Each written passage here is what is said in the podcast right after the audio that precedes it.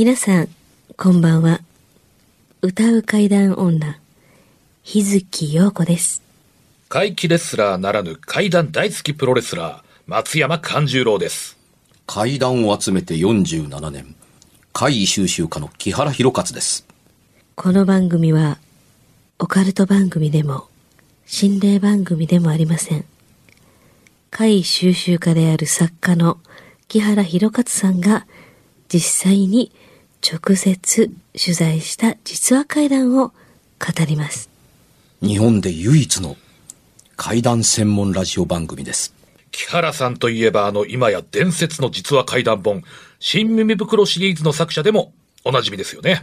他にも、うずしお怪談やつくも怪談といったヒットシリーズも出版されてますよね。その木原さんによるこの世のものではない話、もののけの話、不可思議な話といった実話怪談を季節に関係なく毎週聞くことができるなんて、怪談マニアにとっては夢のような話ですよね。夢どころか悪夢よりも素晴らしいことですよ。それでは、あなたが最後まで無事にお聞きできることを祈ってます。怖い水曜日、存分に味わってください。えー、まず、もうお便りもたくさん来てますので、あーちょっと今回はありね、えー、お便りから。すごいな、早い本題やな。でしょ？じゃあ紹介あのね、させていただきますそう、はどんどん紹介していかないとね。溜まってく一溜方やから。まってく一方なので、もう早速冒頭からですが。はい。はい。ラジオネーム、マグロが食べてえです。マグロ俺も食べて。マグロは美味しいよね。私も食べたいわうん。お題です。はいおいっす。悪魔召喚。また、つまらんこ 皆さんは、悪魔召喚に興味ありますか？はい。1990年代半ば、う。はい。悪魔召喚流行りませんでした。あ、なんかあったよ、ムーとか雑誌もすごい流行って。悪魔は本当にいると思いますか？改ざんラジオで召喚やって、おいおいおいおいおい、やってみてって書いてるけどね。悪魔はアガレスさんが良いかな？ご意見聞かせていかれいただければ幸いですというか。ちょっと、ちょっとな召喚はちょっと、そういうことじゃないんだよな。もしき、なんかの間違いで来たとしても返せないからね。らまあ、それなら、それならそれでゲストで、まあ、出てもらうとして。ゲストで喋うんってもらえますか、まあ、まあ、でもな、ちょっとあっちの世界のね。違うよな、でもな、我々のこういう、なうんん、なんちゅうか。まあちょっとそこ、木原先うん生にこう、いろいろ突っ込み入れてもらいましょうか。悪魔。はいい。や、90年代半ばに、あのね、悪魔の召喚が流行ったなんて記憶あんまりないんですけど、まあ、うん時あたかもノストラダムスの大予言が近なってきてるとこやから、まあ、いろんなオカルト雑誌が山のように売れたりだのか、っていう時代の最中のことだったから、あの、流行る人の間では流行ったんでしょうね。うんで、前提として言っておきますけれども、この番組は、怪談ラジオ怖い水曜日、キャッチフレーズは、日本唯一の怪談専門ラジオ番組です。悪魔のカテゴリーはオカルトです。はい。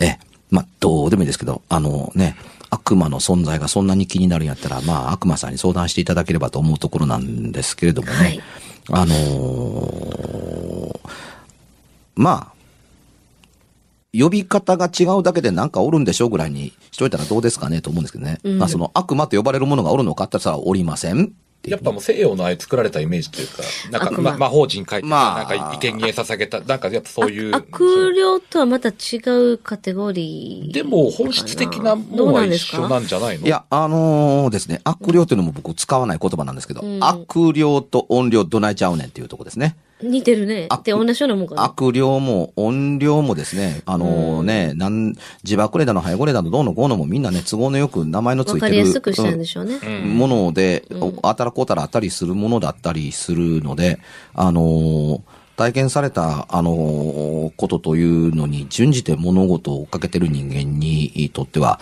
んなもんね、あの、見たこともないような、誰も会ったことがないようなものだとか、でね、召喚に成功したら召喚した後のそいつはどこに行ってんねん。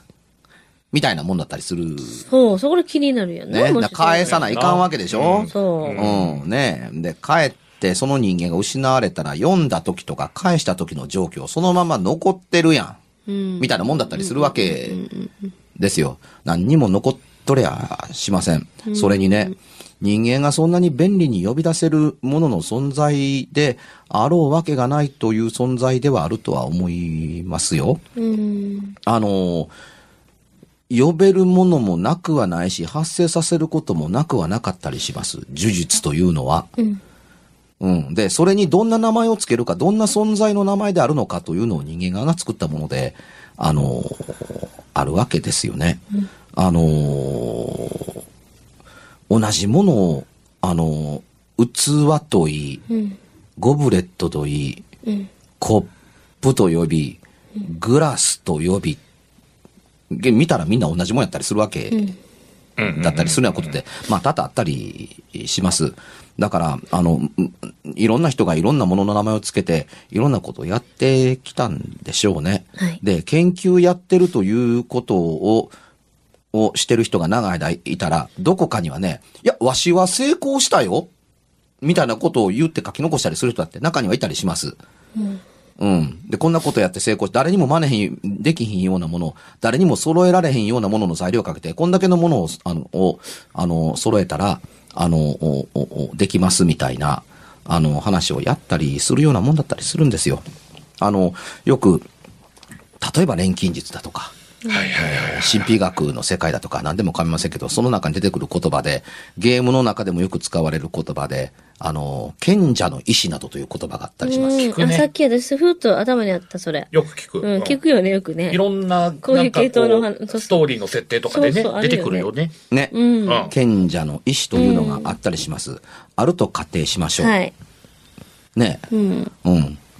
いくつあんねんと言っても構わないもんだったらもう、小石であったりしてみても、うん結果論として小石になるのであって、元はでっかい石でしょ、大概のものは。ね。賢者の巨石やったものの一部が残って賢者の意志になったんでし、というとこだったり、まあ、するじゃないですか。うんね。一個っていう方ないですよね。でしょうね。で、賢者の意志というのは、使われてみないことには賢者の意志であるかどうかはわかりません。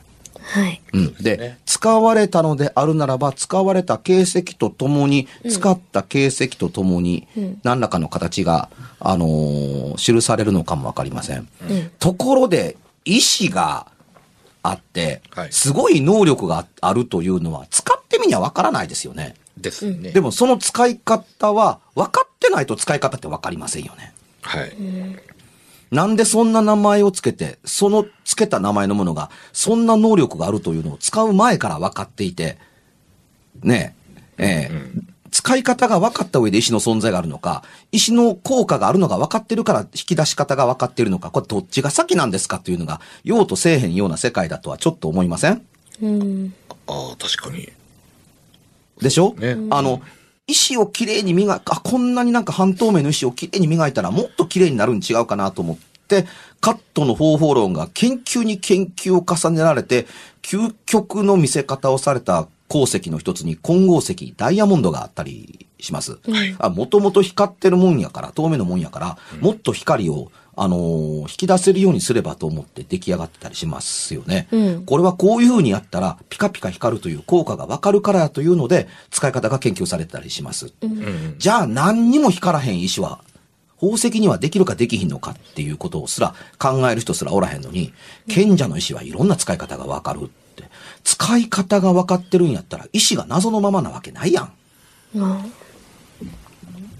そんなものの引き出し方。こういう効果があるんやってて、効果とともに、効果の記録は残ってんのに、どんな姿のもんで、どんな形でどんな大きさのもんか、どんな色なのか、さっぱり残ってない。しかも一番最初に引き出した人間は、これが何かに使えるって意思見ただけでなんで分かって引き出し方が分かるのか、さっぱり分からへんけれども、未だに賢者の意思というのは、まあゲームの中のアイテムとしてあるのはともかくとして、うん、言葉としてありながら、存在はすごく不確定で不透明なものやと思いません？うん。うん。で、それはね、あの、オカルト用語のいくつかのものに、あの、適用できるんじゃないかと思うんです。うん例えば、賢者の意志というはいはい言葉にしてみても、アストラル界にしてみても、うんうんうん。あの、そうですし、なんちゃら次元みたいな、まあ、2.5次元は最近よくわかるんですけどね。うん。うん、だとかね、んその、オカルト用語にまみれた言葉いっぱい。あ、さっきも言った通り、悪魔を召喚するって、ね、あの、正しく悪魔を読んで召喚することにことを楽しみたかったら、まあ、ファウストを読んでいただければそれで済むんちゃうかと思うところだったりする程度で、うん、読み物としてのキャラクターとして、あのー楽しむだけで十分な存在で、それに変わるような存在は、まあ結構日本におるとは思いますけれども、あの、使われ方と、登場の仕方と能力の仕方が、あの、宗教関係で全然違うというだけの問題だったりします。でもね、人間が呼び出して、契約をして、人間の私益に使えるようなものというのが、うん。そんなにすごいもんだとは僕個人はあまり思いません。そう？うん。あの、契約で動いてくれてる人ですから、商売の相手ですからね。あ、そうか。うん、すごい能力を持ってるのかもわからないけれども、契約の相手ですからね。うん。うん。契約状況によって、あの、物事が決まるんでしょ？うん。あのー契約書を交わしてどうのこうのというのは、まあ、ね、あの、古代のユダヤの人たちの契約によって縛られる考え方と非常によく似ています。うん。その契約書がある限りっていうとこだったりしますよね。はいはい契約書ね。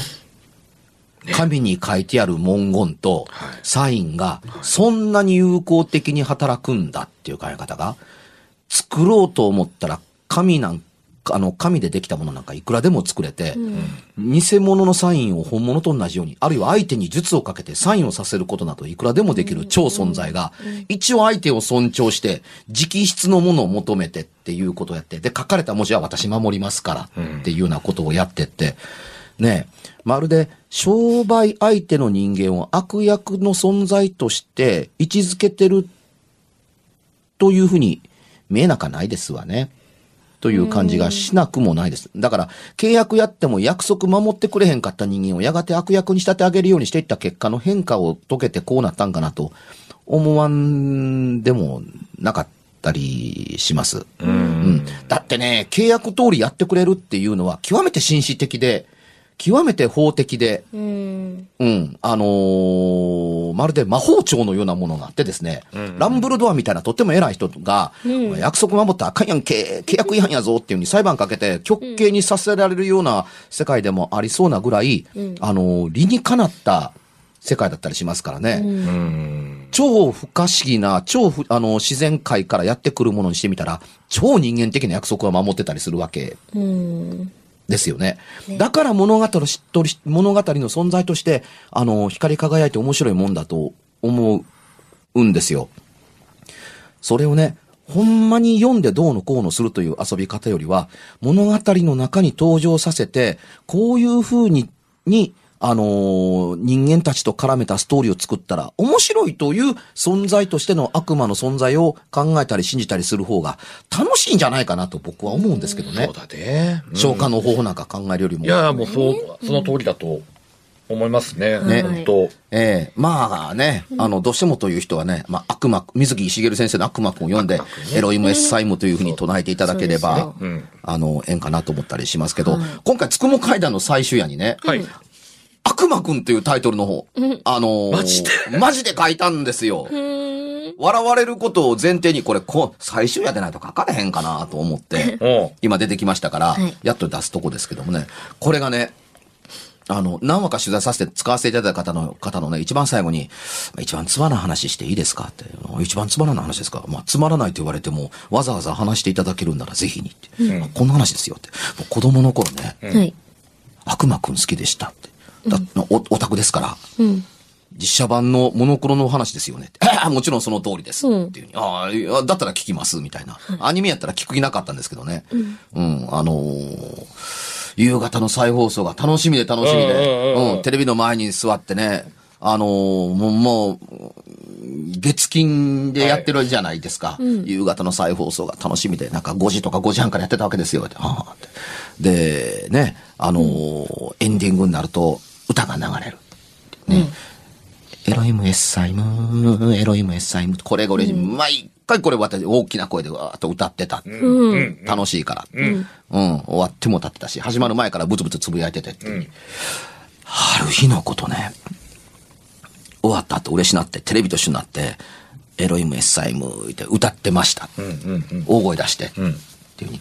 もうね、毎日歌うもんやから、もう親も呆れて注意せえへんわけですよ。母親、こう、台所で料理しながらって、あまた歌ってるあのアホはと思ってたみたいな。うん。こう、歌ってたら、後ろから、ええ加減にせえ毎日毎日っていう大声が聞こえた。で、お母さんがさすがにびっくりして、え、今の誰の声？うん。歌ってる、テレビの置いてある部屋の後ろに、襖があるんですけど、ん開けた向こう、仏壇があるんですよ。で、その向こうから聞こえてきた。毎日毎日、悪いみたいな、なんか、そんなこと聞こえたんですって。え？お母さんも今誰の声って言うたから、誰の声なんやろうと思って、その、襖に手を開けて開けようと思ったら、お母ちゃんが、開けるのやめとき言うてやめた。で、それからは、まあ、歌うのやめましたって。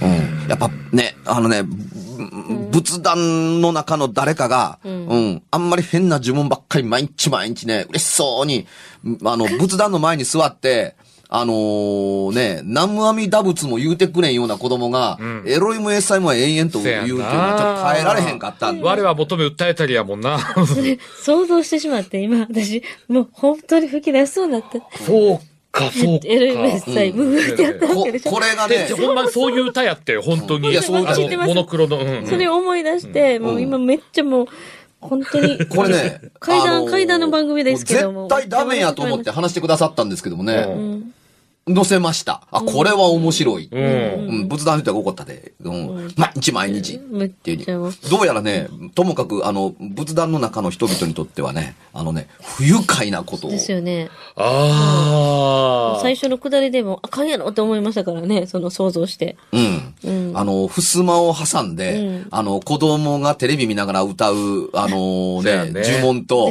あの、襖の向こうの、あの、仏さんの世界ではね、あのね、えー、襖一枚挟んで壮絶なる戦いが実は毎日広げられていたのに、あの、もう、もう、辛抱たまらんということが起こったというね。あ、これはええ話だから。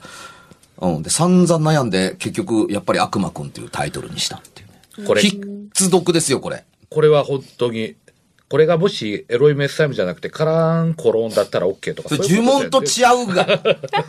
いや、実はね、あのーちょっとあのー後半でね、はい。またもう一つお題をいきたいなって思ってたんですが、はいはいあの、このリスナーの方からね、うんうん。いただいたお題なんですけれども、はい。まさかのね、この、今のこの悪魔くん、はい。これ聞いててちょっと思ったんですけどね、ええそんなのが来てんのいや、うん。ちゃうんですよ。あの、えっ、とね、ラジオネーム、柔らかアルマジロさんからなんですあ、けれども。仲良くなりたい。はい。可愛いですね、なんか。うんえー木原さんのお話や本の中でも、はいたまにある、ほっこりするような内容の話が聞きたいですと。うん。あの、番組名の怖いに、怖い、水曜日の怖いに反するお題ですが、あのーそういう話が聞けると嬉しいですと。うん。こういう、おあの、おだお便りが控えてたんですが、ちょうどよかったんだそう、悪魔くんがね、こう、来ちゃって、ほっこりというか、か、まあまあちょっとね、どっちかというか、ドロドロしてる感じというよりも、ちょっと今の、私でもこう吹き出してしまったようなだから、想像ができたぐらいですすから。ごくね、なんかタイムリーだったような気がして。あんな話で、ほ、あの、ほっこりされては困りますな。いや、でも、まあまあ、させていただいたと思うんですけどね。ねうん。あのー、うんまあ、もし他にあれば、とあのね、はい。人によりけりだと思うんですけれどもね、ええこういうことはね、ほっこりではないかなという解釈もあるかなと思うんですけど、人に、うんよりけりだと思うんですがね、うん。あのーん、うん、本には、あの、国の名前書いてますけども、あえてラジオでは、あのーとある南の島のホテルとさせてくださいな。はい。はい。戦争の、太平洋戦争で、あのー激戦地となった場所の一個だったりします。はい。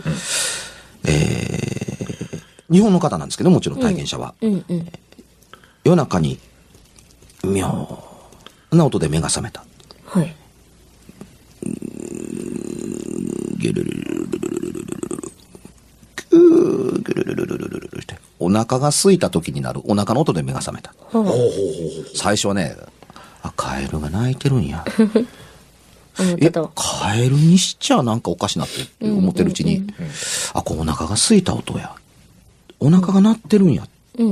とこう思って、うそんなに俺お腹空いてるかな？うん。などと思いながら、ふっと目が覚めた。い覚めるはずです。音がね、うん小さい音からね、何の音やろなという、今こういうふうにそう、考察している間中に、音どんどん大きくなっていくんですよ。は音がどんどん大きくなっていくから、こう変えると違うんちゃうんかな。ふっと目を覚ますとねあ。、はい。ドアの入り口に、真っ、ドロッドロに汚れて真っ黒毛でガリッガリに痩せた男の人が立ってるんです。ものすごい泥で汚れた、あのー元は白かったであろう、うん。ふんどしをしてて、ふんどし頭にね、旧日本陸軍の鉄兜かぶってるんですよ。で、あの、首に日よけのタオルみたいなね、ボロ切れかなんかつけあてる、後ろ姿なんはい。あ。ですよあの、。ヘルメットみたいなのかぶって。まあ戦時中の後ね、ろそういっ姿で。た、あの、ふんどし一枚なわけですね。うん。どうしよう。旧日本陸軍の、あの、兵隊さんだと分かったからこそなんですが、はい。すぐ枕元にそばにあるテーブルを、のライトをポンと叩いて明かりがパッとつけたら、いない。夢か。怖かった。あんなに痩せた男の人が。はぁ、生身だ、生身だ、生身だ。パッとけてしばらく、あのーじっとしてると、眠られへん。あんなもん見たら。夢にしてももっぺん見たらどうしようかと思ってるところに、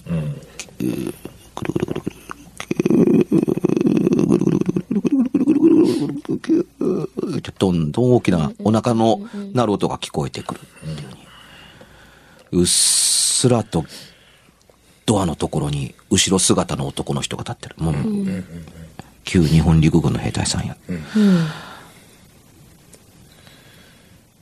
同じ日本人の心が芽生えて辛い。うん。ポーンと明かりをつけたら、ふっと消えてなくなる。うんなんとかできんもんやろうかと思って、ふっと思い出して、うん。カバンの中から、うん。あの、まあいつも食べに持っている、あの、いざという時のため用の、はい。インスタントの味噌汁を出してきて、うん。あの、部屋に置いてあるコーヒーカップの中に入れて、うんお湯を入れてかき混ぜて、その兵隊さんが立ってた場所に、トンと床の上に置いといた。うん。もしよかったらどうぞお召し上がりください。こうやって一つおあのお祈りをすると気が安らいだ。うん。スーッと眠りに落ちて、朝になったらパッと目が覚めた。うん。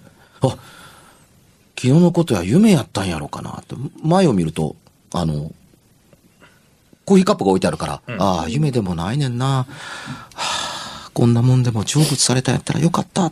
と思って、コップを手にしたら中身空やった。うん。そうだよ。寝れることもすごいね。あのね、怖い。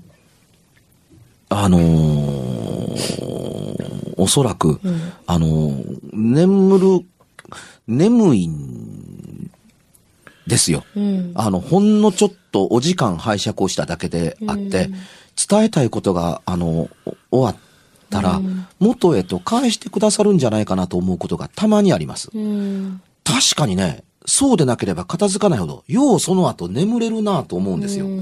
思いっきりし怖いということに対して神経を使い切ったから、疲れがどっとやってきたのかなと思わんばかりなんですけれどもね。こういう話ほっこりしませんということだけは一応言っときたいかなと思って。今回書いた本の中でね、あの、あ、日本人が日本人のためにやった日本人がわかる日本らしいいい話やなと。拙者はすごくほっこりさせていただきました。そうですね。恋しくなるよ、そりゃ、日本の味が。もちろん。まあ、眠いのも辛いけど、お腹すくのも辛いぜ。まあでも、うん成仏されてたらいいですね。そうね。次回階段とダイエットについて話しましょうか。おっと、どういうテーマだ、それじゃあ、そは。れを、それを楽しみに。女性の方なんかひ、ね、はい特に。たまには予告編をねうんうん。はい。それを楽しみに、じゃあ、告知でもいきますか？はい。えー松山勘十郎からは、えー7月30日日曜日、うん。大衆プロレス松山座7月公演、はい。下両便が踏みつき、会場は、えー、生野区民センター、えーはい。最寄り駅は JR 桃谷駅環状線ですね。はい。えー詳細は松山勘十郎で検索すると、いろいろ出てきますから、ご連絡ください。はい。えー私の方は日月陽子、つに点々の日月陽子です。うんえーネットでも何でも検索してください。はい。えー、6月には、新耳袋東京編、大阪編やります。えーえー7月には、えーハイパージャパンでロンドンで公演をやってきますがお、詳しいことはツイッターで、木原博勝で検索していただければ書いてると思いますので、えーぜひとも、怪談ラジオ怖い水曜日、すっごいいい番組ですねって書いてくれた人、必ずフォローしますので、よろしくお願いします。イエスありがとうございます。ブラジルで聞いてくださってる方いるからね。そうでしたよね嬉しい。ツイッターにあ結構の、アメリカのなんか、はいえーっと、なんか、えー、デトロイトかなんかで聞いてくださってるお客さんもいまあら、した。本当に？はい。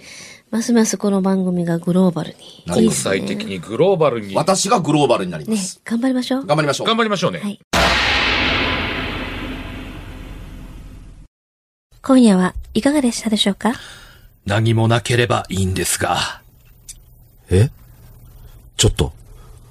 あなたの城、誰ですか？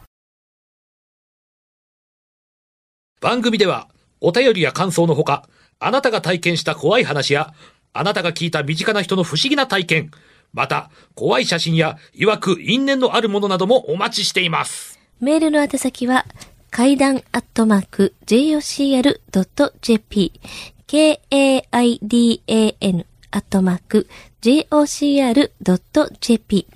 ファックスは078-361-0005、078-361-0005。おはがきは郵便番号650-8580、ラジオ関西、階段ラジオ、怖い水曜日まで。ぜひ、本物の怖い話を私に教えてください。お相手は、歌う階段女、日月陽子と、怪談大好きプロレスラー、松山勘十郎と、そして、階段を集めて47年。木原博一でした。それではまた来週、お耳にかかりましょう。この一週間、あなたが無事でありますように。